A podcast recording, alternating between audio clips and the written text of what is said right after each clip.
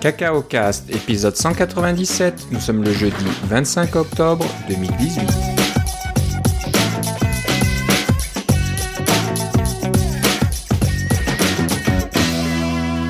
Bonjour et bienvenue à tous dans ce nouvel épisode de Cacao Cast. Comme d'habitude, Philippe Casgrain est avec moi. Comment ça va, Philippe?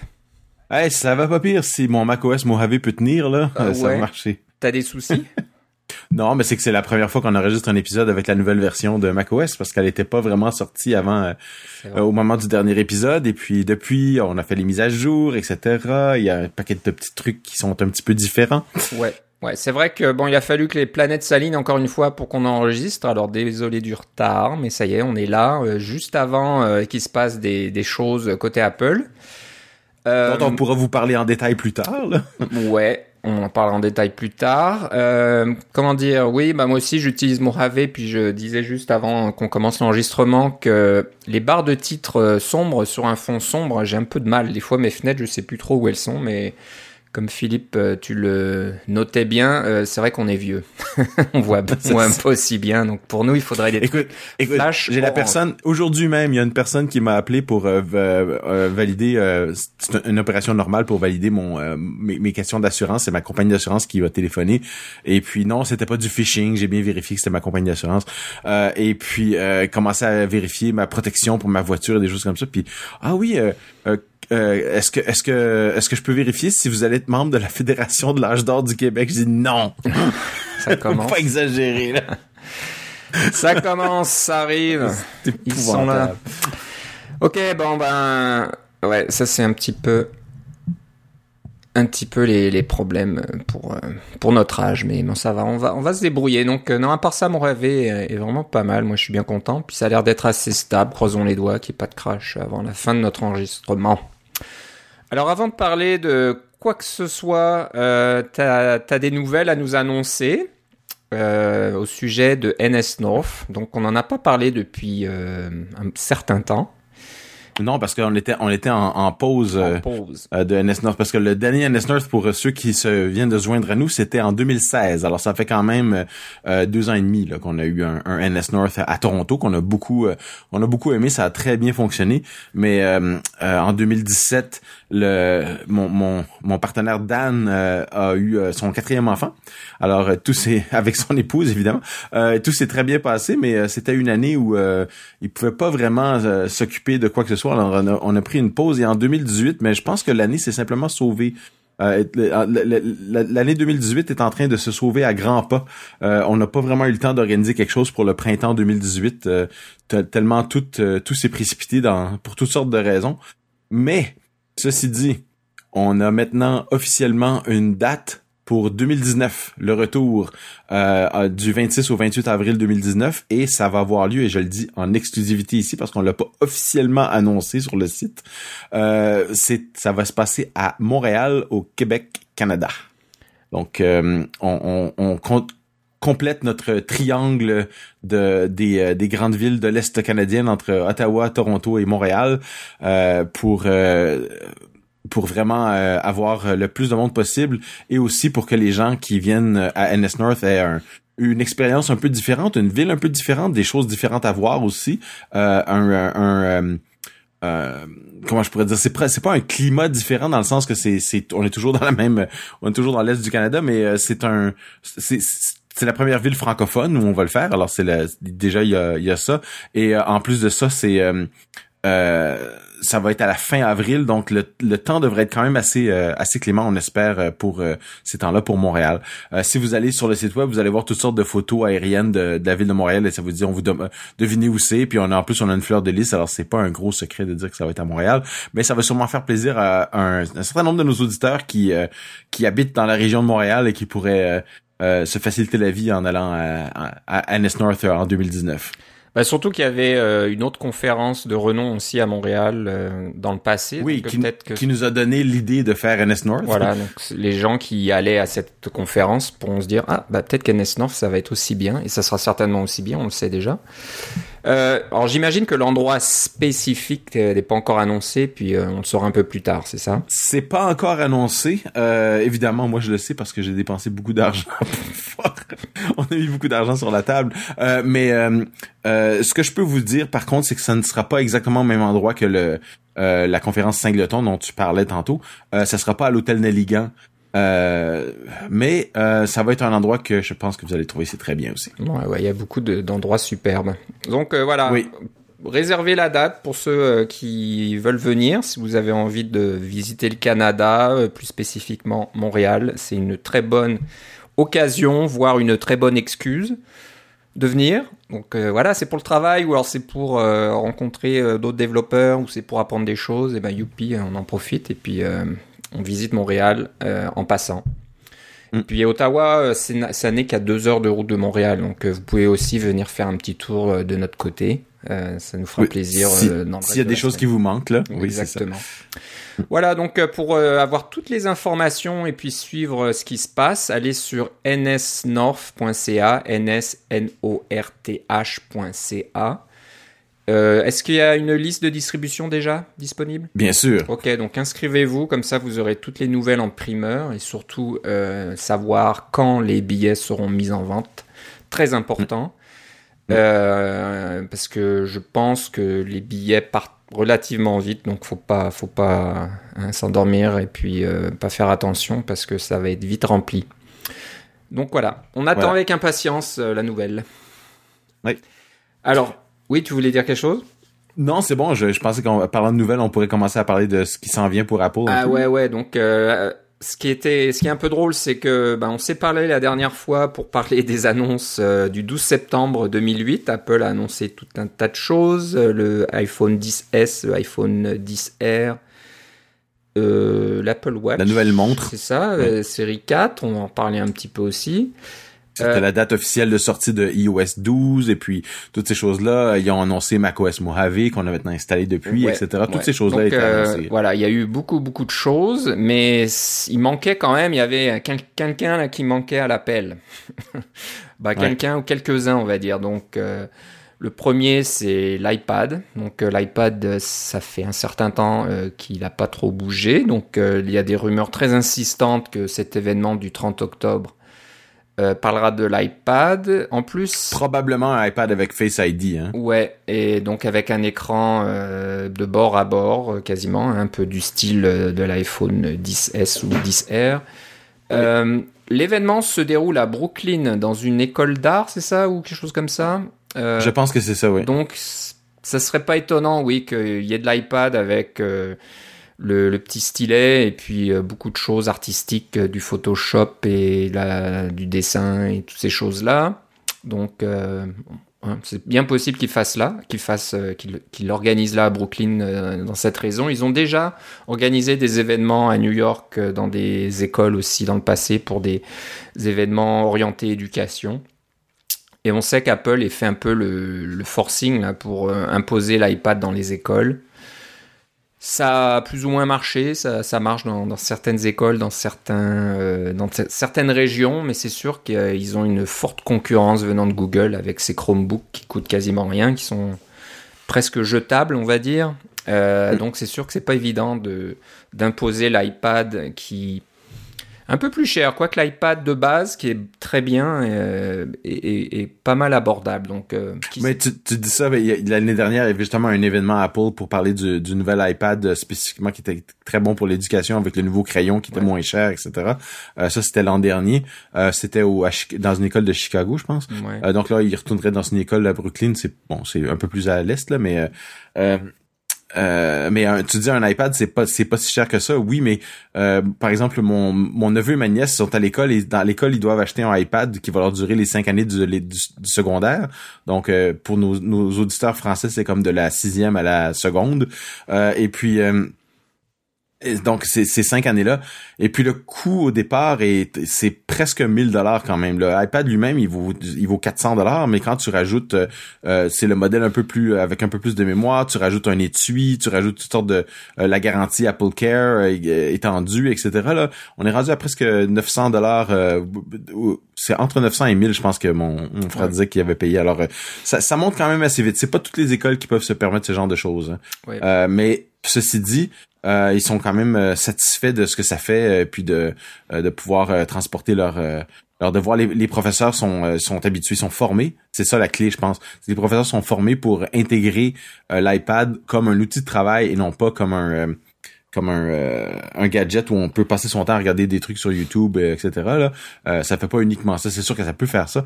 Euh, et puis ce qui a changé beaucoup, c'est la, la donne, c'est la façon de gérer les iPads, une flottille d'iPad avec un, un, système de gestion centralisé pour pouvoir contrôler différentes choses, que ce soit les logiciels installables, que ce soit l'équivalent des contrôles parentaux, mais au niveau des contrôles scolaires, etc. tout ça peut être beaucoup plus facile à gérer maintenant pour une, soit une entreprise ou pour une école euh, bah, avec une gestion centrale euh, facilement euh, facile de remplacer les, les, appareils qui sont brisés au besoin avec sans, sans trop de perte de données etc donc il y a, y a, beaucoup d'avantages mais c'est quand même c'est quand même hein, de, de l'argent on s'en ouais, ouais. ça le cachera pas et ça m'étonnerait que ces nouveaux iPad Pro, j'imagine, euh, avec Face ID, soit moins cher que les autres. Euh, c'est peu probable. On a juste à regarder ce qui s'est passé avec les iPhones. Ils sont pas devenus moins chers. Non, au contraire. Donc euh, bon, on va on va voir ça de près. Ça devrait être intéressant. donc les iPads, c'est une chose, mais le grand absent jusqu'à maintenant, c'est bien sûr le Mac. Ouais, pour, pour la petite histoire, moi j'ai un iPad Pro avec un clavier et un, un, crayon. Je me sers pas beaucoup du crayon vraiment, mais mon épouse elle a la même chose et elle se sert du crayon. Et euh, pour euh, pour déplacer des affaires, des choses comme ça. C'est plus amusant qu'avec le doigt des fois. Euh, mais moi, je me sers beaucoup du clavier. Et puis, ça m'est arrivé de passer 24 à 48 heures à faire toutes mes choses. je, vais faire tout sur mon iPad, que ce soit des textes, des courriels, des de, de, de, la lecture, de la composition, des choses comme ça, de pouvoir essayer de tout faire sur mon iPad. Et ma foi, j'ai quand même assez bien réussi. Hein. Les, applications Numbers, ça fonctionne. Page, ça fonctionne. Le clavier, ça va quand même assez bien. Euh, et c'est, chouette de pouvoir lire le, journal facilement. Euh, l'interface est très conviviale pour pouvoir euh, juste, on le met sur une table et on s'en sert. On le replie, on part avec. La batterie dure extrêmement longtemps. ça a beaucoup d'avantages. Et pour bien des gens, ça peut probablement remplacer un, un ordinateur portable. Alors à cet événement-là, est-ce qu'ils vont finalement mettre euh, la clé sous la porte pour le MacBook Air, qui est probablement leur laptop qui ont le plus vendu euh, à vie? Hein? C'est un laptop qui est extrêmement durable. Euh, ceux qui nous écoutent depuis longtemps savent que on en a deux MacBook Air ici et que j'ai un modèle 2010 qui me sert de serveur de télévision parce que ma fille a craqué l'écran en fermant le l'ordinateur sous ses, sur ses écouteurs. Alors, ça fait une belle petite craque en forme d'étoile qui euh, s'est répandue à l'ensemble de l'écran, qui l'a rendu inutilisable. Euh, et on a aussi un modèle euh, de qui date de 2013. Euh, que, que, j'avais acheté pour mon épouse qui était euh, qui avait tout dedans là genre à l'époque 8 gigas de mémoire c'était le maximum. Processeur, processeur euh, Core i7 euh, à 2.7 gigas c'était le maximum. J'avais mis le SSD de 512 qui était le maximum à l'époque. Tout ça dans un MacBook Air 13 pouces qui était évidemment pas le plus abordable des MacBook Air mais sur lequel elle avait renversé fait un petit dégât d'eau en 2015 et puis là, de 2013 à 2015, je me disais, est-ce que ça vaut la peine de conserver ce laptop-là? Finalement, je l'ai fait réparer. Ça m'a coûté à peu près la moitié du prix du laptop neuf. Euh, et il fonctionne extrêmement bien depuis ce temps-là. Et là, on est rendu presque en 2019. Oui. ça fait presque quatre ans de ça. Ça fait au moins euh, plus de trois ans de ça. Et puis, on a encore le même ordinateur, littéralement. Alors, cet ordinateur-là, il y a cinq ans. Et c'est encore son ordinateur principal. Et il est, satisfaisant. Il tourne sur macOS Mojave. Et mais... Euh, euh, je me demande s'ils vont annoncer quelque chose de nouveau dans ce domaine-là entre entre le MacBook Air, le Mac Mini ces pauvres petits ordinateurs qui n'ont pas été mis à jour depuis très longtemps là. Euh, ça vaut vraiment la peine. Il y a une petite mise à jour, je pense, pour le MacBook Air en 2015 où les processeurs étaient légèrement plus rapides, mais ça valait pas vraiment la peine de rien de quoi pour écrire à sa mère, quoi. Oui, donc euh, il y a quelque chose à faire. Cette, ce MacBook euh, Air, ça fait bien trop longtemps qu'il a pas bougé, puis il fait vraiment ancien et démodé, complètement dépassé techniquement, même si au niveau performance, il y, avait des Core i7 euh, dedans depuis depuis toujours quasiment, donc ça, ça, tient la route. Mais alors, on regarde l'écran là, on voit les pixels à, l'œil nu, et puis c'est quelque chose qui se fait plus trop maintenant. Donc euh, c'est le seul qui reste qui est pas qui est pas Retina. C'est hein. ça. Donc il va falloir passer au Retina. Le problème, c'est un peu ce fameux petit MacBook de 12 pouces qui est là. On sait pas quoi en faire. Est-ce que ça va devenir le nouveau MacBook Air? Est-ce que c'est le MacBook Pro 13 pouces sans le le touch, le comment ça s'appelle déjà le touch bar? Le touch, ouais, c'est ça. Euh, qui va devenir le nouveau MacBook Air ou je sais pas. Donc euh, ça serait un peu décevant si c'était juste ça, juste un changement un petit peu de prix ou euh, un, comment dire, de, de, déplacer la gamme d'un côté ou de l'autre. J'espère que ce sera une nouvelle machine, une nouvelle génération qui soit à peu près dans les mêmes prix. donc voilà, euh, c'est la balle est dans le camp d'Apple, ils le savent depuis longtemps, ils ont eu beaucoup de temps à se préparer, donc euh, j'imagine que le 30 octobre, ils auront quelque chose d'intéressant euh, à nous montrer. Oui, mais à chaque fois que j'ai pensé qu'il allait faire quelque chose d'intéressant du côté du Mac, euh, dans ces événements-là. J'ai été, j'ai été très très déçu parce que évidemment il essaie de raconter une histoire et puis l'histoire va probablement tourner autour du iPad et de des choses qu'il peut faire et que comment c'est bien un iPad. Alors s'ils font tout ça puis après ça ils disent et vous pouvez aussi acheter un MacBook, euh, le nouveau MacBook Air ou quelque chose comme ça, ils diront pas ça parce que ça va aller couper l'herbe sous le pied de tout ce qu'ils viennent de dire par rapport au iPad qui est l'appareil qui peut un peu comme je disais tantôt là qui peut vraiment remplacer votre votre portable, plus besoin d'avoir un portable. Regardez tous les avantages que vous avez avec un, un, un iPad. Euh, ce à quoi les gens qui utilisent un Chromebook disent on sait, on a un Chromebook, on fait tout le même genre de choses là avec un, un format plus pratique. Euh, donc j'aimerais ça, mais j'en doute fortement qu'il euh, qui commence à parler du, de, de, ces pauvres ordinateurs. Euh, autre, de, autre que de dire de sortir une petite, euh, un petit nouvelle de presse là sur le fil de presse qui va dire euh, euh, on vend plus ces ordinateurs là ça n'existe plus.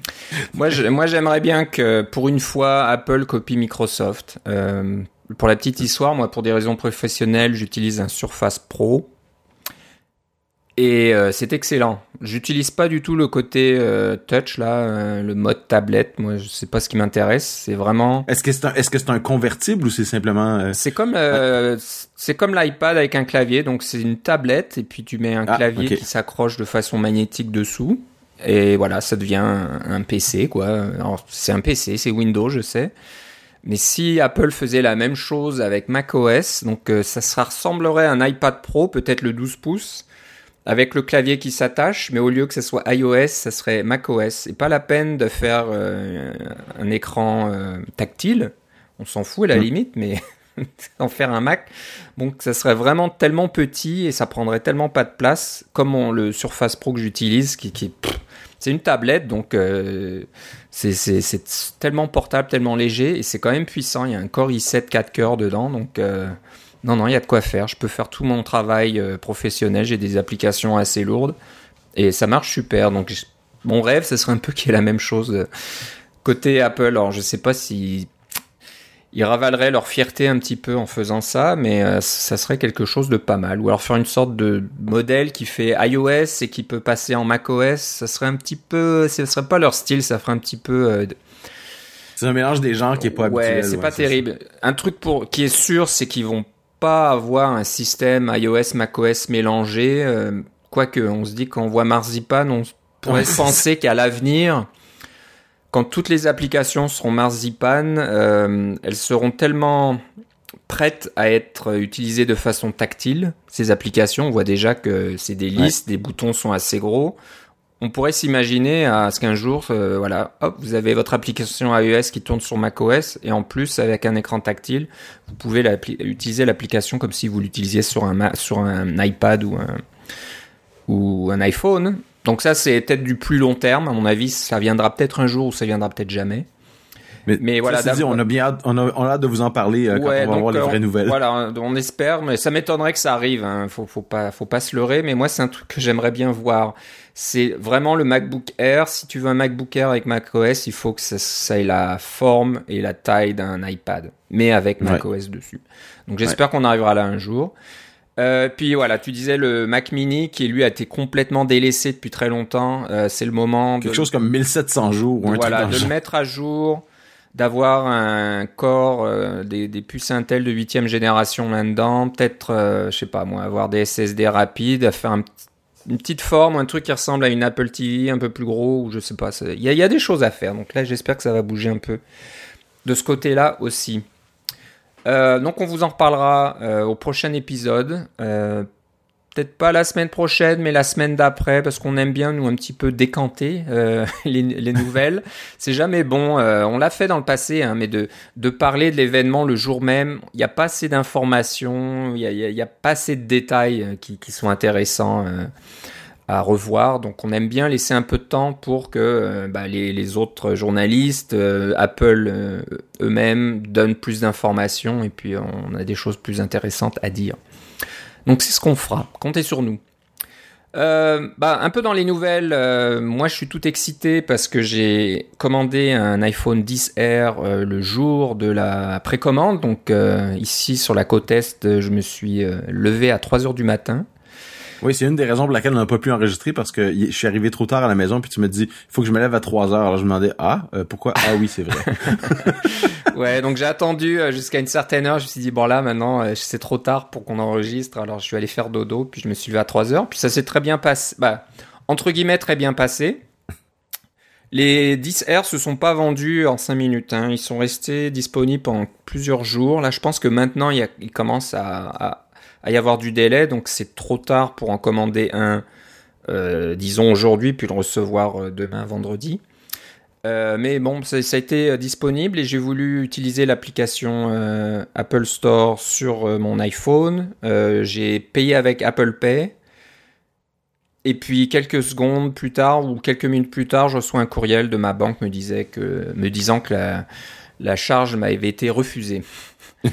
ah super, ça commence bien. Alors, 3 heures euh, et quart, on va dire, je descends dans mon bureau, euh, dans mon sous-sol, je démarre mon Mac, je vais sur apple.ca et je fais le même truc, je fais ma commande et tout ça. D'abord, je m'assure que l'autre commande est bien annulée. Je ne vais pas payer deux fois, bien sûr. Et euh, là, ça a marché, donc j'ai pu commander mon, iPhone de la même façon. Il sera livré demain, j'ai vu qu'il est en route. Puis ma banque m'a appelé dans la journée en disant oui, on voulait s'assurer que c'était bien vous qui aviez fait l'achat, machin, et que c'était bien parce que ce qu'ils ont vu eux, c'est que il y a un montant spécifique qui est annulé, puis le même montant quelques minutes plus tard qui lui ça. Donc eux, tout de suite, ça, c'est un, un, un drapeau rouge dans leur système en disant ouh là là, il y a quelque chose de bizarre sur ce compte-là. Donc ils m'ont appelé, ils ont bien annulé la, la première euh, charge. Je leur ai demandé pourquoi et ils savaient pas. Ah oui, des fois ça arrive, euh, on n'accepte pas. Donc j'étais un peu déçu parce que j'étais tout content d'avoir utilisé Apple Pay pour euh, pour payer mon iPhone et puis je me suis dit ah ça marche super. Euh, Puis non, ça marche pas super avec les banques. Les banques, je sais pas, ils aiment pas ça ou ils ont dû voir beaucoup de, De transactions, de qui des voilà, qui venaient au même moment, du même endroit Pour tous les mêmes montants. du même montant, ils ont dit il y a quelque chose de bizarre. Donc voilà, euh, je reçois demain euh, si tout va bien. J'ai déjà acheté La, question, la question Oui. qui tue, Oui. quelle couleur? Noir. Moi, je, Ah, je reste classique. euh, Ouais. J'aimerais bien la couleur, mais ah, moi, je travaille dans, dans des grandes entreprises avec le gouvernement, puis arriver dans des meetings avec des iPhones rouges, orange ou jaunes, là, ça fait un petit peu, un peu trop flash. Mais Mais c'est pour ça que t'achètes un étui. ouais, mais bon, c'est un peu, Comme ça, toi, tu le sais qui est orange. c'est un peu dommage, voilà, d'avoir un corail ou je sais pas quoi. Là. Alors ce que j'ai fait, c'est que j'ai j'ai commandé un étui déjà, puis je l'ai reçu aujourd'hui. Puis quand je vois la taille de l'étui, je suis un peu inquiet. C'est quand même très grand. Euh, D'après ce que j'ai vu, l'iPhone 10R à peu près la taille d'un iPhone 8 Plus. Mm. Donc euh, venant d'un iPhone 6, euh, ça va me faire un choc là. bon bon, on va, bah, ça va être sympa. Je pense que je, suis bien content. Les revues. euh, et les tests et les essais des journalistes sont très très positifs. Ça a l'air d'être un très bon iPhone pour sa catégorie, pour le prix.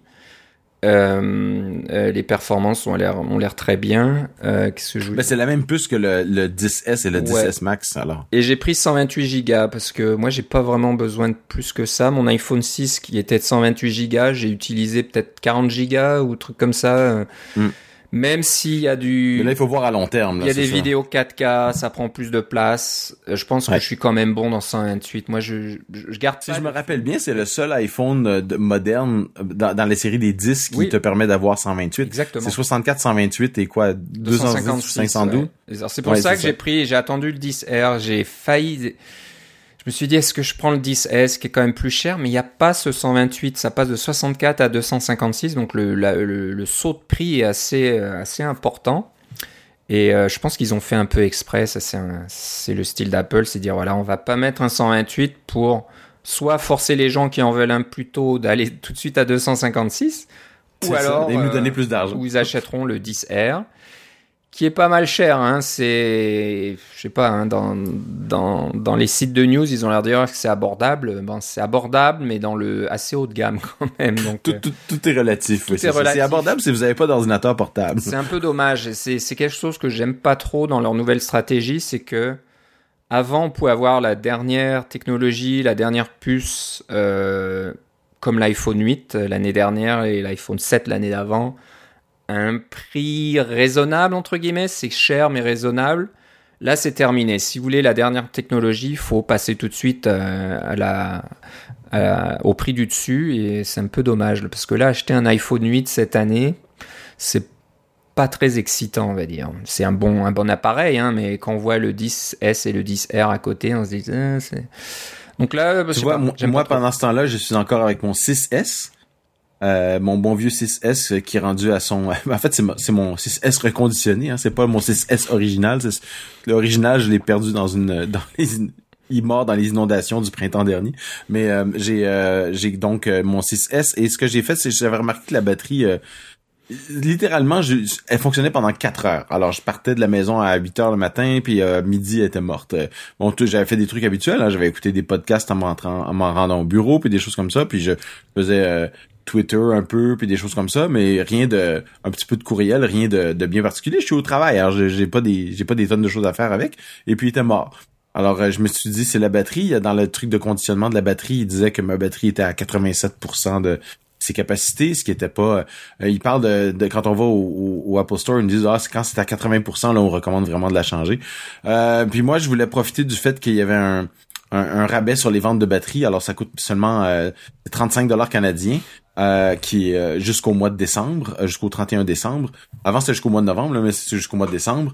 Et puis c'est ce montant-là, je me suis dit tant qu'à faire, je vais savoir donner un peu de vie à mon iPhone. Et effectivement là, ça va vraiment bien. Là, il dure sa batterie dure comme avant, là, un peu plus qu'une journée en utilisation normale. Là. Je recharge le soir, évidemment, comme à peu près tout le monde, mais j'ai pas l'impression que pendant la journée que mon iPhone va mourir, j'ai besoin de me traîner une batterie supplémentaire pour pouvoir le brancher, des choses comme ça. Ça, c'était toujours un peu embêtant.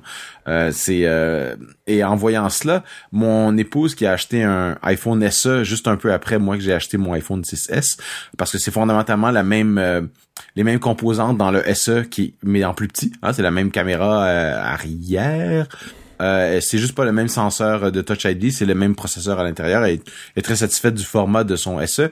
Et bien, elle est allée elle aussi pour faire un remplacement de sa batterie. Alors, euh, elle a une nouvelle pile euh, comme moi euh, pour 35 dollars, ce qui est un prix quand même très raisonnable pour ce genre d'opération-là. Je soupçonne que ça coûte plus cher que 35 dollars, rien que de d'ouvrir le temps du technicien pour ouvrir et changer la pile, ça doit coûter plus cher que 35 dollars. Donc, ça vaut la peine. Je, rappelle à nos auditeurs que si vous avez un iPhone, je crois que c'est les 6 et plus jusqu'à jusqu'au 7. je crois pas que les 8 sont inclus dans celui-là. Peut-être. mais c'est tout l'histoire de l'obsolescence programmée, là, Apple avait dit euh, ah oui, on essaie de, sauver vos batteries, euh, de sauver vos appareils en les ralentissant pour que la, parce que votre batterie vieillit, etc. Et, et, je dirais que les trois quarts du monde ont pris ça du mauvais côté en disant quoi Apple ralentisse mon appareil intentionnellement pour que j'en il soit plus lent puis que j'en achète un nouveau? Ce qui alors que c'est pas du tout ça, mais bon, euh, on lit bien qu'est-ce qu'on lit dans les dans les feuilles de thé avec ce genre d'affaires-là. Euh, ce qu'ils ont fait, c'est qu'ils ont fait acte de contrition, puis au lieu de que ça coûte 129 dollars changer la batterie, ça en coûtait 35. Euh, euh, voilà, c'est, j'en ai profité. je pense que ça va donner au moins une autre année à mon à mon téléphone sans trop de problèmes. il fonctionne très bien sur iOS 12. Est-ce que c'est le plus rapide? Non. Est-ce qu'il y a toutes les caractéristiques des nouveaux? Non. Est-ce que ça me satisfait pleinement? Oui, en ce moment, ça me satisfait pleinement. Je suis extrêmement content de mon de mon iPhone et j'aime bien la, la question de la durabilité. Euh, j'ai encore ma montre, ben, j'ai une série 3, hein, euh, comme comme toi, euh, mais la batterie de ma série 3 peut-être va, va me forcer à changer à un moment donné parce que je m'en sers vraiment beaucoup de cette montre-là. Elle est tout le temps avec moi. Je fais tout le temps des complètement des cercles à tous les jours, etc. Mais à date, pas de raison de me plaindre. Je, je, suis, je suis quand même assez content et puis c'est quand même assez écologique hein, de, de, mm. de, garder tous ces trucs-là. Ouais. Euh, veux, veux pas, ça, ça empêche les choses. Mais je disais, t'as une série 3, mais c'est peut-être pas vrai ça. C'est peut-être pas vrai, mais avant que j'en parle, euh, moi aussi j'avais changé la batterie de mon iPhone 6. Euh, moi j'avais eu hmm. le même problème de, la batterie qui fonctionnait plus. Et euh, donc la batterie a été changée à moindre coût. Puis mon iPhone marchait très bien, mais soudainement j'ai des problèmes avec les radios au pluriel. Ah. Donc j'ai mon GPS qui marchait un peu au début, puis qui se mettait à plus marcher. Puis là maintenant il ne marche quasiment plus.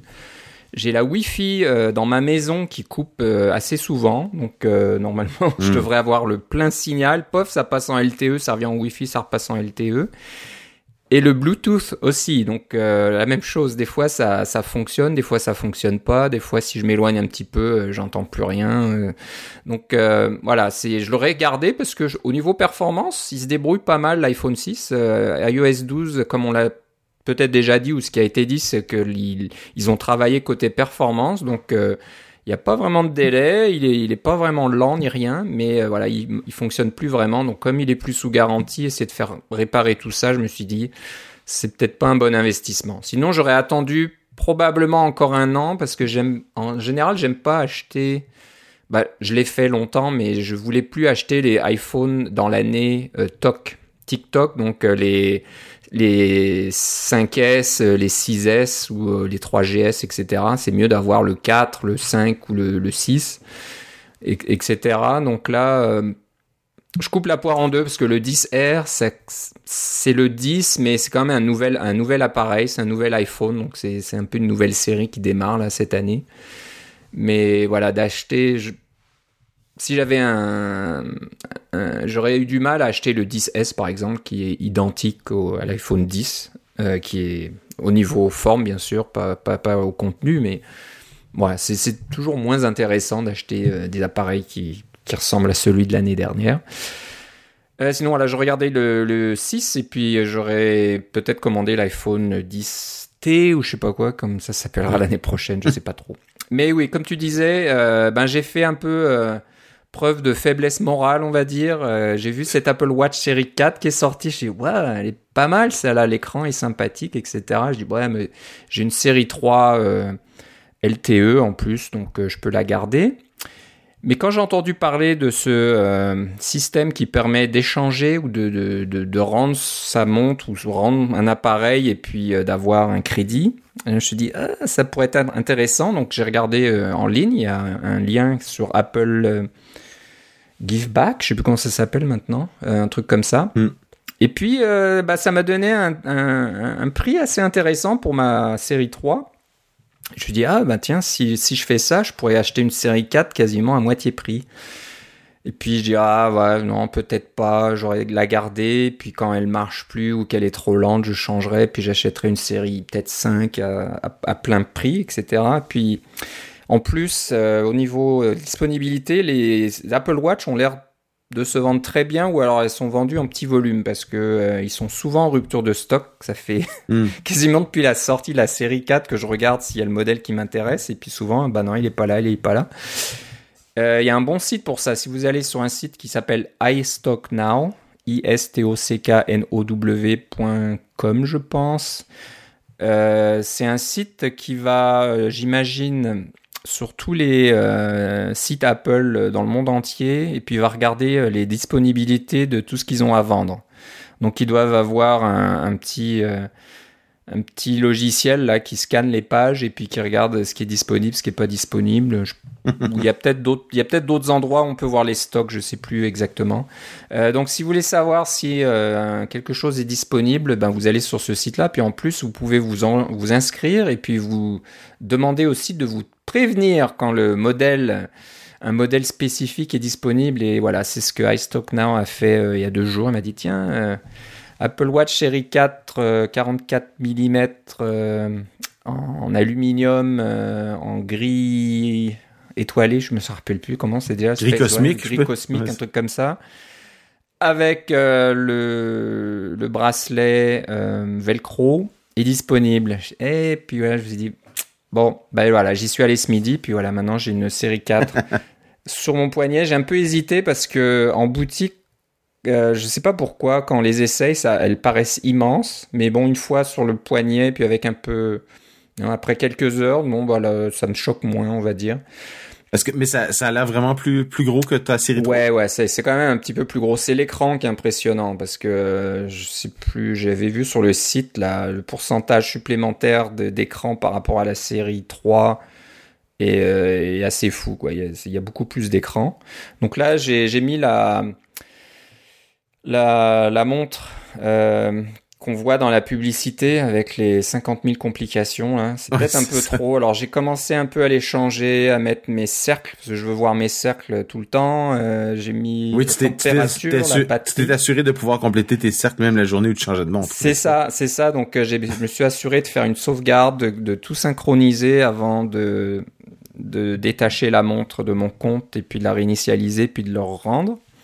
Mais ça s'est bien passé, donc euh, ils l'ont prise. Il y avait une petite rayure sur le bas de l'écran, mais ça les a pas gênés. Je pense que c'était pas une grosse rayure, et puis ça fait partie un petit peu du des conditions d'utilisation d'une montre de toute façon.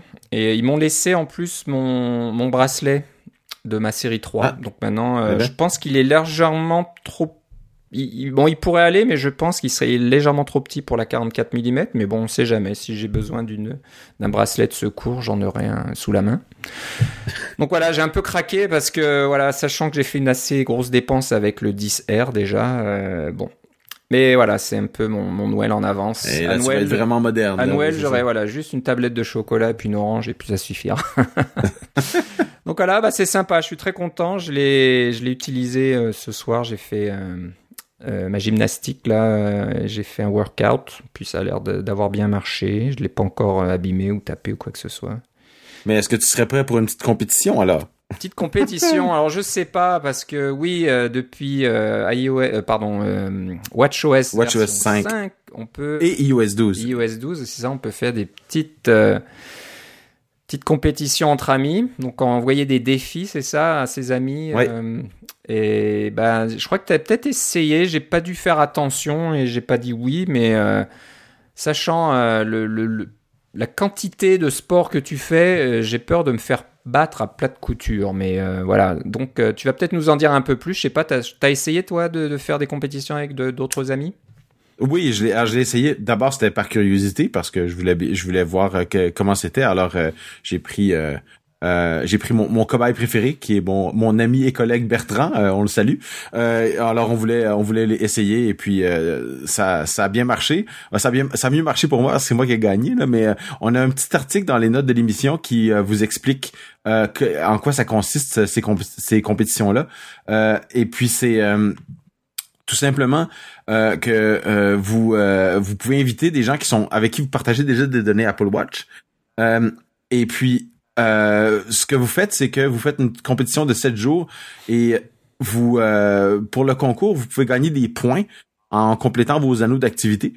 c'est un point par pourcentage ajouté à vos anneaux chaque jour, donc c'est jusqu'à 600 points par jour. Euh, le score maximal pour une semaine, c'est 4200 points. Donc, c'est il y a un maximum de 600 points. Alors, si vous faites des, euh, des anneaux doubles ou des choses comme ça, ça changera pas grand-chose.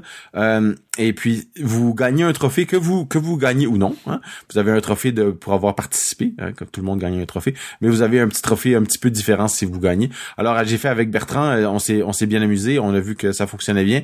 Et Bertrand ne m'a pas réaffronté parce que bon, je sais pas pourquoi là. Mais et puis après ça, j'ai rencontré d'autres collègues qui m'ont dit, hey, oui, est-ce que ça t'intéresse Puis je l'ai fait. Puis euh, là, je suis sur une compétition de trois semaines avec un autre collègue. Alors, ça va quand même assez bien. Et puis toi, t'as jamais répondu à mon à, ma à ma compétition. Alors, je viens t'en envoyer une autre là. Ok. Donc, euh, tu peux regarder sur ta nouvelle montre là, puis euh, devrais avoir un nouveau truc. Euh, et puis ça, ça dure 7 jours, c'est rigolo. Il vous donne un petit un petit comptage à chaque jour. On s'envoie des des, des notifications l'un l'autre pour dire oui, voilà, t'as réussi, bravo, etc. Euh, et puis, euh, on fait tous les deux des journées à 600 points, puis euh, la, compétition est rude. Ouais, donc je l'ai pas encore reçu, là, je vois que t'as fermé tes anneaux ce soir, donc je vais attendre un petit peu. mais je vais l'accepter de cette fois-ci. J'avais peur que ça soit en nombre de calories ou choses comme ça, où là. Non, c'est des pourcentages de ton nombre de calories, donc, c'est ça. Donc là, c'est mieux, parce que j'ai une chance peut-être de m'en sortir. Ben, c'est ça. Mais voilà, je vais accepter, parce que voilà, j'avais pas lu les détails, je me suis dit... Ah ouais, euh, je te. Je, comment dire tu, tu, vas essayer de, je sais pas moi, dépenser 3000 euh, calories aujourd'hui. Je dis, bah, laisse tomber. je pourrais pas faire ça. Mais si c'est en, voilà, en pourcentage de son but personnel, ça, ça, ça, va. Ça, ça marche. Donc voilà. un truc à essayer. Euh, pour ceux qui ont une Apple Watch, c'est vraiment sympa. Euh, nous, on est des, des, des convertis complets. Euh, on, on, fait notre challenge tous les jours et puis c'est un, un, très bon motivateur. Je sais pas pourquoi. Moi, j'ai eu des Fitbit avant, hein, des choses comme ça. Ça marche un moment euh, de compter ses points, de voir le nombre de pas qu'on fait. Mais euh, c'est plus isolé. euh, si on n'a pas d'amis qu'on connaît qui le font aussi, au bout d'un moment, on s'essouffle un peu, puis on perd un peu d'intérêt.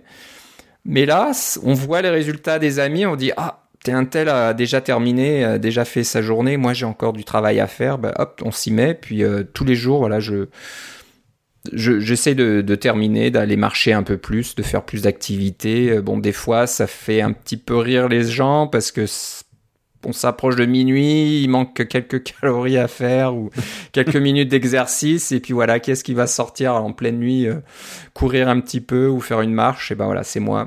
Euh, mais bon, ça arrive pas souvent. Ça, c'est en général quand euh, la vie nous empêche euh, de faire notre exercice dans la journée. Donc des fois, on a un voyage à faire, on passe beaucoup de temps en voiture. Assis, ben voilà, il faut rattraper un peu le temps perdu. Mais jusque là, ça, ça a pas mal marché. Et euh, moi, je trouve ça sympathique. Ça fonctionne très bien. Puis j'ai pas regardé. J'en, j'en suis dans. Je dois pas être pas loin des 300 jours d'affilée. Je crois que toi, Philippe, t'es bien, bien au-delà. T'es dans les 600. Euh, je suis dans les euh, euh, presque ouais 670 je pense. Donc euh, c'est assez Ça c'est impressionnant. jour, ça c'est jour jour d'affilée. Je pense qu'en termes de, de jours où je l'ai fait, c'est plus proche de 680 là, parce que j'ai eu des pauses au début là. Ouais. Mais oui c'est ça. Et, et ça me fait penser à un truc, c'est que pour mon Apple Watch, ce que j'aurais pu faire, c'est commander une nouvelle Apple Watch. Attends, quand j'aurais pu faire ça? Ou de, de renvoyer mon Apple Watch à- au programme Giveback euh, par la poste. Et puis là, il m'aurait donné euh, une carte cadeau ou un crédit. Puis j'aurais pu acheter ma nouvelle Apple Watch. Mais là, on peut pas faire ça quand on a besoin de son Apple Watch tous ça. les jours. C'est pour ça que je regardais est-ce qu'elle est disponible en boutique? Et hop, je, je, je rends l'ancienne, je prends la nouvelle, elle est resynchronisée, pof, et je termine euh, mon activité du jour. Donc j'ai réussi à faire ça aujourd'hui. Euh, je pense que je suis bon. Ah, il me reste encore quelques, quelques calories pour faire, fermer le cercle rouge, mais ça devrait pas prendre. Ah, je pense que je sais ce que tu vas faire après le podcast. Aller marcher encore. Courir un peu. Donc voilà, euh, on, vous, on vous invite à faire ça. Si vous le connaissiez pas, c'est vraiment euh, sympathique. Euh, bon, maintenant on va parler un petit peu de l'iPhone. Euh, Il y a des nouveautés euh, dans iOS 12 et je pense que c'est avec les nouveaux iPhones. C'est seulement les 10 et 10R, tu penses euh, 10S Oui, et je 10R pense. qu'on peut ça. utiliser NFC. Mhm. C'est une chose qui est passée euh, un petit peu parce que les nouvelles vidéos sont sorties au moment où on en a parlé. Hein, les nouvelles vidéos de, de développement sont sorties au moment où les nouveaux iPhones ont été annoncés.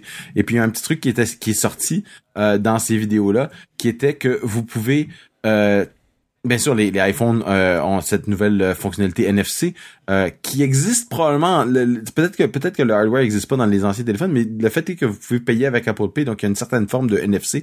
C'est peut-être pas juste aussi accessible que dans les niveaux programmatiques que dans les 10R et 10S. euh, euh, 10S Max, mais euh, ce que vous pouvez voir aussi, c'est que grâce à ce petit euh, vidéo de, de sur euh, Core NFC, c'est que votre iPhone peut recevoir des notifications euh, et votre application peut se faire euh, réveiller par des, des puces NFC.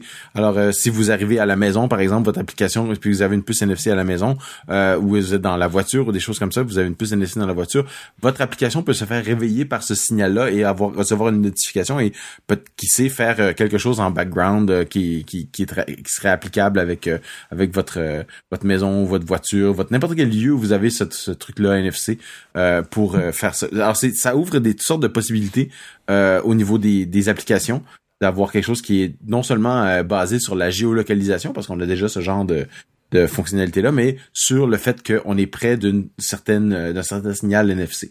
Ok.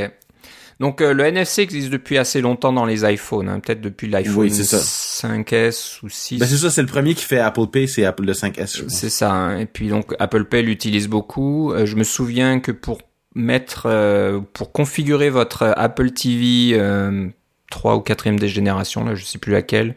Je crois que ça utilise NFC. Je me souviens qu'il y avait juste à mettre le téléphone tout près de l'Apple TV, puis hop, ça, ça allait euh, récupérer votre euh, mot de passe euh, Wi-Fi, etc. automatique. Je trouvais ça. Ça marche avec les nouveaux iPads aussi pour pouvoir se connecter à un réseau puis des Ouais. choses comme ça. C'est vraiment très C'est pratique. assez magique. Donc, euh, bah, c'est bien que ça fonctionne maintenant dans l'autre sens. Donc, on peut imaginer euh, d'autres euh, d'autres utilisations où voilà des, systèmes externes peuvent euh, en- envoyer des informations, des notifications à votre iPhone et votre iPhone peut réagir. Donc, on peut imaginer tout un tas d'applications là qui qui seraient utiles dans dans la vie réelle. on peut imaginer, je sais pas, des choses qui vous préviennent ou qui. On, verra ça, on suivra ça de près. Alors c'est sous la forme d'une vidéo, d'un tech talk. Alors je suis un peu étonné, je sais pas d'où sort ce tech talk là. Euh, Ils ont été, c'est sûr qu'on en a parlé le dernier épisode, c'est sûr qu'ils ont été annoncés juste après euh, la sortie des euh, iPhone 10R après l'événement d'Apple. Mais euh, d'habitude les tech talks ils les font dans, dans, des grandes villes un peu partout dans le monde là. non non non mais la, tendance maintenant c'est de juste sortir des nouveaux vidéos de développement. Ok donc ça c'est fait c'est fait à Cupertino et puis c'est distribué oui, c'est ça. tout le monde. Ok. Oui. Le temps des tech talks qu'on voyage je pense que ils le font peut-être plus trop ça. Ouais c'est ça. Ouais, donc voilà, iPhone ça, coûte cher, ce genre de truc. Ça coûte cher, ouais, c'est sûr que ça, ça prend du temps aux développeurs. Ils ont bien d'autres choses à faire et d'autres chats à fouetter, si j'ose utiliser cette expression. Euh, tu veux nous parler de quelque chose euh, qui te tient à cœur? Parce que si j'ai bien compris, ben tu es en train de travailler là-dessus euh, dans la journée à ton travail. Ce sont aussi, aussi le soir avec la bécasse. Et la bécasse aussi. Ce sont les applications notariées. Donc ça c'est un assez, c'est un nouveau assez récent, un concept assez récent. On en a peut-être parlé euh, un petit peu euh, dans les. Il me semble qu'on l'a mentionné dans des épisodes. Je le trouve pas dans les notes des émissions, mais je pense que j'ai dû le mentionner en passant. Ça fait partie de la nouvelle sécurité, oui, c'est ça. Alors vas-y, dis-nous comment ça fonctionne. Les applications notariées, c'est un peu euh, une avancée supplémentaire sur le, le ID. Alors, vous avez cette fonction euh, que les développeurs Mac euh, connaissent bien. Si vous voulez distribuer vos propres applications en dehors de l'App Store, on s'entend là, juste distribuer sur votre site web ou par un par une clé USB ou des choses comme ça. on a pas mal tous télécharger des applications et quand on double-clique dessus, euh, ça nous donne ce petit message qui dit cette application a été téléchargée de tel site web et a été signée par un par tel développeur, des choses comme ça. Ou cette je pense que ça dit même pas que ça a été signé par un développeur, ça dit juste que c'est une application que euh, qui, qui, a été téléchargée et puis que par défaut, si vous avez une application qui est non identifiée, qui a pas de cette signature là, vous avez ce petit message qui vous dit c'est un développeur non identifié. Puis là, vous pouvez le refuser ou vous pouvez carrément pas l'accepter. Euh, ça présente même pas si vous avez des votre sécurité. Alors, les applications notariées, c'est un c'est euh, comme une étape supplémentaire pour dire que on prend notre application qui a été signée et on l'envoie à, un serveur d'Apple et Apple fait quelque chose, c'est-à-dire qu'ils, de ce que je comprends, ils vont euh, euh, scanner votre application pour voir s'il y a des virus ou des choses comme ça, ou il y a des, des, des trucs un peu malfaisants dessus. Euh, et après ça, quand, quand ils ont scanné votre application, ils vous envoient un, un petit document que vous devez euh, donc un peu comme un comme un, notaire vous donnerait un petit document à signer et euh, euh ou qu'il a qu'il a signé ou qu'elle a signé euh, qui qui certifie euh, certaines choses. Par exemple certifie que cette application ne contient pas de virus ou des choses comme ça. Et ce petit reçu là que vous recevez d'Apple un peu comme d'un notaire vous vous pouvez l'attacher avec euh, à votre application actuelle. Alors pourquoi on ferait tout ça? Euh, C'est que l'avantage c'est que à partir de macOS 10.14 euh, donc Mojave, celui qu'on utilise toi et moi en ce moment, les applications notariées quand on double-clique dessus, on a ce message qui dit bon mais ben, l'application a été téléchargée par depuis tel site web, mais en plus de ça, vous avez un message supplémentaire qui dit et a été vérifié par Apple comme ne contenant pas de virus par exemple. Là, je me rappelle pas du mot, du mot exact là, parce que j'ai pas d'application notariée sous la main, mais il y a un message supplémentaire qui qui est rassurer les usagers. On pense qu'à moyen terme, les applications notariées vont devenir le standard, euh, que toutes les applications soient dans un sens euh, pas vérifiées un peu comme un App Store d'Apple, mais plus euh, authentifié ou certifié par Apple comme étant euh, ayant un certain euh, un certain niveau de sécurité. Euh, on s'entend que pour avoir des applications notariées, il faut activer certaines fonctions dans Xcode, comme par exemple, eux autres ils appellent ça le, le hardened runtime, c'est-à-dire que c'est un, une façon de, de compiler votre code avec des certaines euh, restrictions, par exemple, vous pouvez pas écrire du code qui va se modifier lui-même ou des choses comme ça. Ou si vous avez des pages de code euh, qui sont chargées en mémoire, euh, vous pouvez pas aller modifier la mémoire dans laquelle le, le, le, code est exécuté et vous votre code est automatiquement randomisé au niveau des adresses. Hein, ça fait c'est comme une version light de ou allégée de la protection système, le System Integrity Protection. Là. Alors vous activez ce hardened runtime euh, dans Xcode et vous faites signer votre application par Apple, euh, notarier pardon votre application par Apple et ça vous donne la sécurité supplémentaire pour vos usagers. Euh, j'ai dit ça sert à quelque chose seulement sur macOS 10.14 et c'est vrai, mais plusieurs d'entre nous ont encore des machines qui sont en 10.13, particulièrement si on utilise euh, des systèmes d'intégration continue. Hein. On veut pas nécessairement passer en 10.14 tout de suite pour la machine qui construit notre logiciel. Euh, c'est sûr que pour la, machine de développement, c'est une bonne idée euh, d'être, euh, surtout si on développe sur Mac, mais pour la machine qui fait nos trucs doit être le plus stable possible et puis on essaie de la garder peut-être une version en arrière. Mais si vous avez 10.13.6, vous pouvez complètement notarier vos applications euh, de A à Z, c'est-à-dire créer l'application, euh, activer le hardened runtime et euh, envoyer ça à Apple et ensuite faire le petit agrafage du petit reçu à la fin. Vous pouvez tout faire ça sur 10.13 et j'ai mis un lien dans les notes de l'émission pour si jamais vous avez des petits problèmes à, à, faire en sorte que ça fonctionne, euh, surtout si vous avez installé des bêtas par le passé, euh, un petit, une petite information de ce que vous devez euh, peut-être effacer ou faire un petit une petite remise à zéro pour que vous assurez que ça fonctionne. C'est un développeur qui s'appelle Rich Siegels qui fait BB Edit, donc il fait il fait des applications qui sont sous Developer ID, puis probablement qui fait des applications qui vont être notariées aussi pour toutes ces raisons-là. Un développeur très connu. alors il nous a mis des petits indices de choses à, à vérifier si jamais vous avez des petits problèmes moi, au niveau personnel euh, et au niveau professionnel, j'ai euh, j'ai fait des petites applications, j'ai réussi à les notarier, j'ai réussi à tout faire ça en ligne de commande, euh, j'ai réussi à faire ça dans des systèmes d'intégration continue. Ma foi, j'ai pas eu vraiment de problème. Donc, j'ai je le recommande à tous ceux qui font des applications Mac de au moins se renseigner là-dessus et puis d'essayer d'intégrer ça à leur à leur processus de développement. Si vous le faites à l'intérieur d'Xcode, c'est quand même très facile à faire. c'est une, une étape de distribution. Hein, où vous, vous allez dans vous construisez votre application, vous la mettez en distribution. Ceux qui font des applications iOS, c'est la même chose. Hein. On la retrouve dans l'organiseur euh, d'applications et puis on, clique sur euh, Upload to App Store pour l'envoyer vers l'App Store. Euh, ben sur le Mac, vous pouvez cliquer euh, de, euh, de, signer avec votre facture, votre facture, votre certificat Developer ID. et là, il y a une étape supplémentaire qui vous dit aussi envoyer à Apple pour la notarisation. Alors, euh, vous pouvez le faire euh, directement dans Xcode et ça fonctionne très bien, mais il y a moyen de le faire aussi avec un système d'intégration continue. En ligne de commande, c'est quand même assez bien fait euh, et assez. Euh, il y a un délai, bien sûr, c'est pas instantané. Là, on fait pas, on fait pas un appel au serveur d'Apple et comme euh, trois secondes plus tard, on reçoit le résultat. Non, ça prend vraiment plusieurs minutes parce que probablement qu'ils se donnent le temps de faire les opérations nécessaires, de décompresser votre application, de, de la scanner correctement et des choses comme ça. Ça peut prendre un certain temps. Mais à date, moi, dans mes, dans mon cas, pour une, une petite application de, de quelques mégaoctets, on parle de minutes là. 4 à 5 minutes. Là. J'ai euh, bien hâte de l'essayer avec des plus grosses applications, voir si ça va être plus long, mais euh, c'est pas des délais très très longs quand même. Là. Ils disent que ça devrait prendre moins d'une heure. Alors, euh, faut pas trop. Euh, faut s'assurer d'avoir un système qui permet d'attendre ce temps-là et non pas qu'il va bloquer avec une qui va vous bloquer et vous empêcher de faire quoi que ce soit pendant une heure là mais des systèmes asynchrones comme ça c'est quand même relativement commun sur le web et je vous encourage fortement donc comme je disais à aller lire là-dessus et probablement implémenter cette petite euh, euh, fonctionnalité supplémentaire au niveau de la sécurité pour votre application.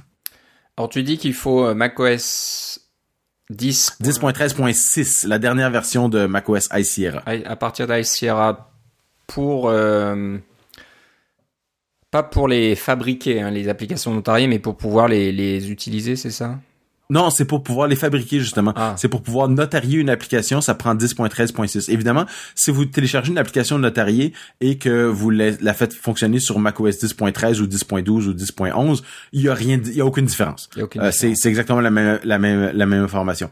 Euh, ce qui est différent, c'est qu'on a rajouté des des informations, des, des métadonnées à l'application, euh, dont ce petit reçu qui est qui de, de, de notaire qui qui est donc cryptographiquement valable euh, et euh, qui indique à macOS 10.14 et plus, hein, parce que là en ce moment c'est juste 10.14, mais ils ont annoncé que c'était ça pour le futur aussi. Alors on peut s'attendre que 10.15 ou 10.16 fasse ça et, plus.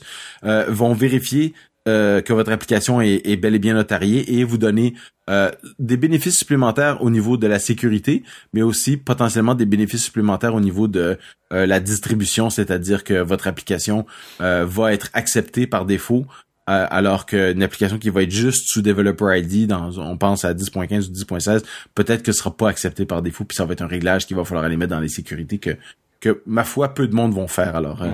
il faut se il faut se, se décider euh, se brancher de, de bonne heure avec euh, les applications notariées non c'est pour ça j'espère que les développeurs vont vraiment s'y mettre parce que ils n'auront pas vraiment le choix, je pense. Aujourd'hui encore, on, on télécharge pas mal d'applications, puis il y a ce, ce, message qui dit ouais, c'est une application euh, qui n'a pas été euh, validé ou qui est pas d'un développeur connu, etc. Je suis un peu étonnant que ça existe encore. Ça devrait plus exister pour aucune application euh, pour le Mac. Ça, ça, ça, existe encore pour la prochaine application dont on va parler.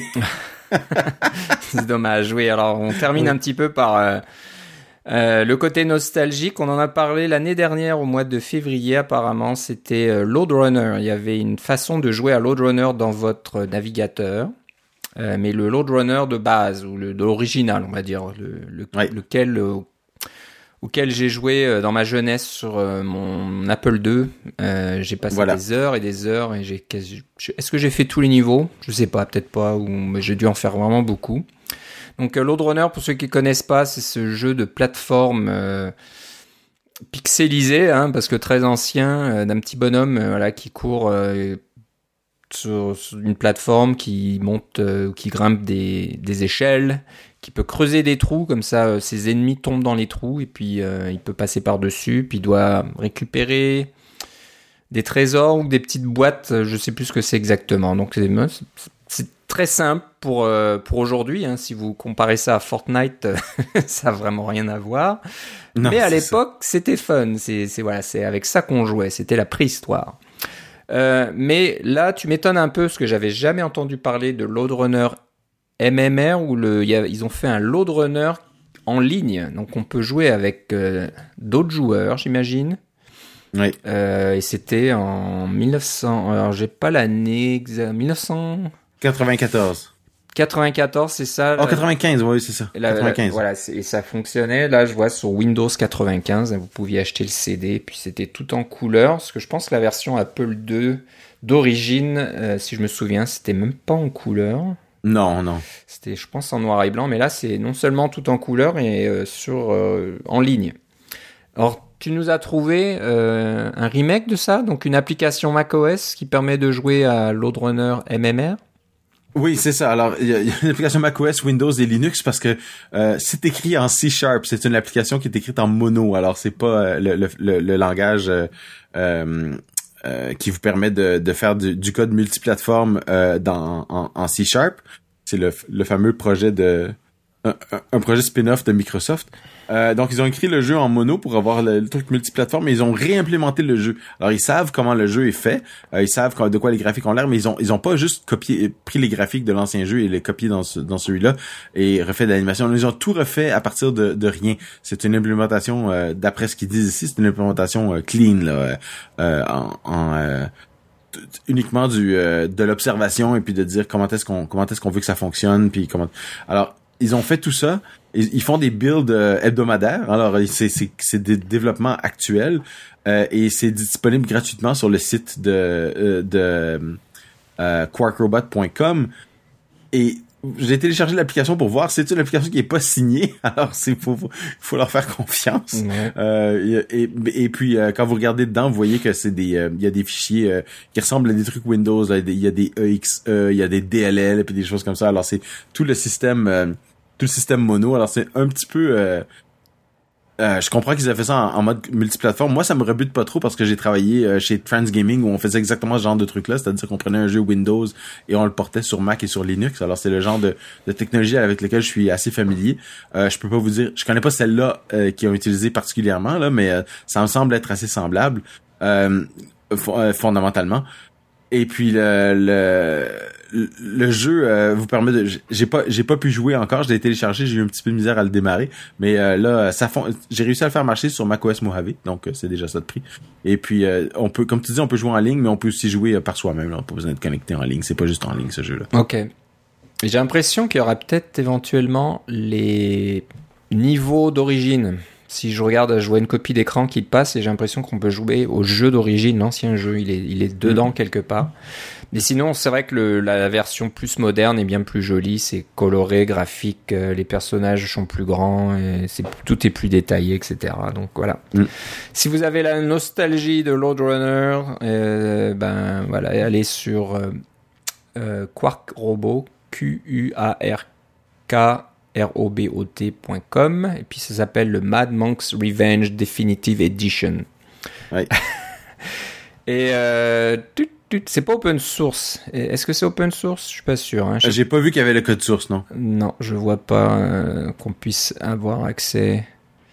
Mais probablement qu'il y a, il y, a, il y a moyen, là, parce qu'ils font des builds hebdomadaires, donc il Ouais. doit y avoir quelque chose. Ça doit là, être en... Je suis sûr que si vous demandez, il doit y avoir moyen d'y aller. Euh, je regarde un petit peu. Non. Alors, si vous voulez pas prendre de risques et installer un exécutable sur votre machine, vous pouvez télécharger la musique. Donc ça, j'espère que...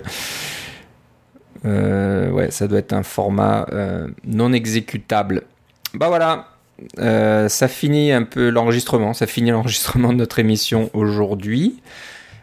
Comme on vous l'a dit, ben, il y a un événement la semaine prochaine, donc on en parlera certainement la semaine suivante. Donc voilà, préparez à voir un nouvel épisode apparaître dans vos, dans vos nouvelles, dans votre fil de nouvelles. Euh, et puis on essaiera de s'y tenir cette fois-ci, ça prendra pas un mois comme pour cet épisode. Euh, si vous voulez nous écrire, vous pouvez nous écrire à cacaocast.gmail.com. Euh, on a toujours un compte Twitter.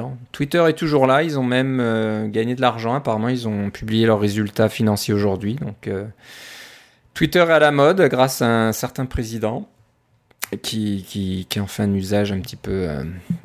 Euh, euh, Il n'y a pas que le président, il y a Elon Musk aussi qui en fait un usage euh, un petit peu. Ouais. euh, on va dire. il l'utilise un peu trop. Des fois, il devrait arrêter. Ces personnes-là, je pense qu'elles auraient d'autres choses à faire que de passer leur temps sur Twitter. Mais bon, ça, c'est une autre histoire. Donc, Cacaocast sur Twitter, on est toujours là. Puis, euh, vous allez sur cacaocast.com. Il y a tous nos épisodes depuis le numéro 1. Vous pouvez laisser des commentaires aussi si vous voulez. Donc, euh, n'hésitez pas à commenter, nous poser des questions, euh, nous parler de framework, d'outils ou, d'applications. euh, que nous connaissons pas. On est toujours intéressé de, de voir ça, puis d'en parler dans de- d'épisodes futurs.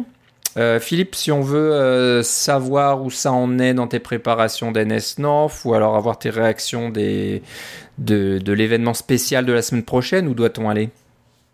Ben ça va être euh, moi je suis sur euh, mastodon.social alors euh, Philippe C à mastodon.social, je suis aussi sur euh, Twitter avec juste Philippe C et puis euh, j'aimerais mettre un, lien dans les notes de l'é- de l'émission qui est un, statut que j'ai mis sur Twitter parce qu'on parlait de, réseaux sociaux et des choses comme ça.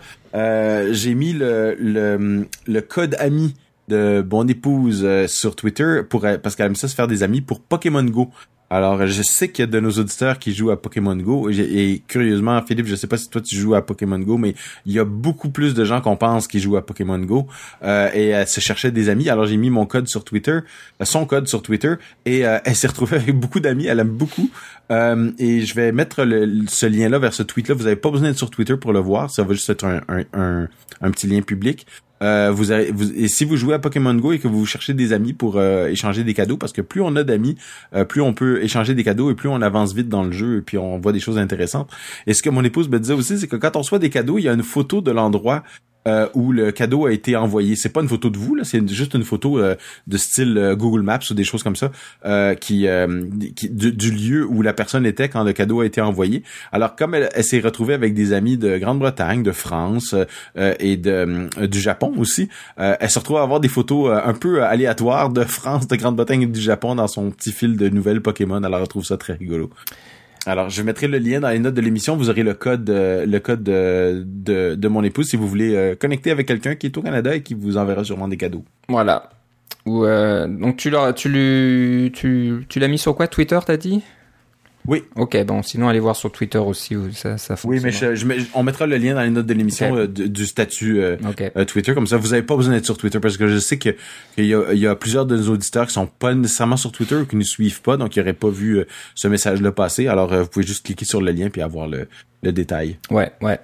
Euh, si je comprends bien, c'est un peu l'équivalent de, de nos cercles, là, parce que Pokémon Go, si je me souviens bien, il faut sortir et chercher il faut des que tu te déplaces. et tout ça. Oui, hein, Absolument. Oui, oui, c'est ça. C'est c'est- c'est une façon de faire du sport et faire de la marche. Pourquoi pas Oui. C'est rigolo. Oui.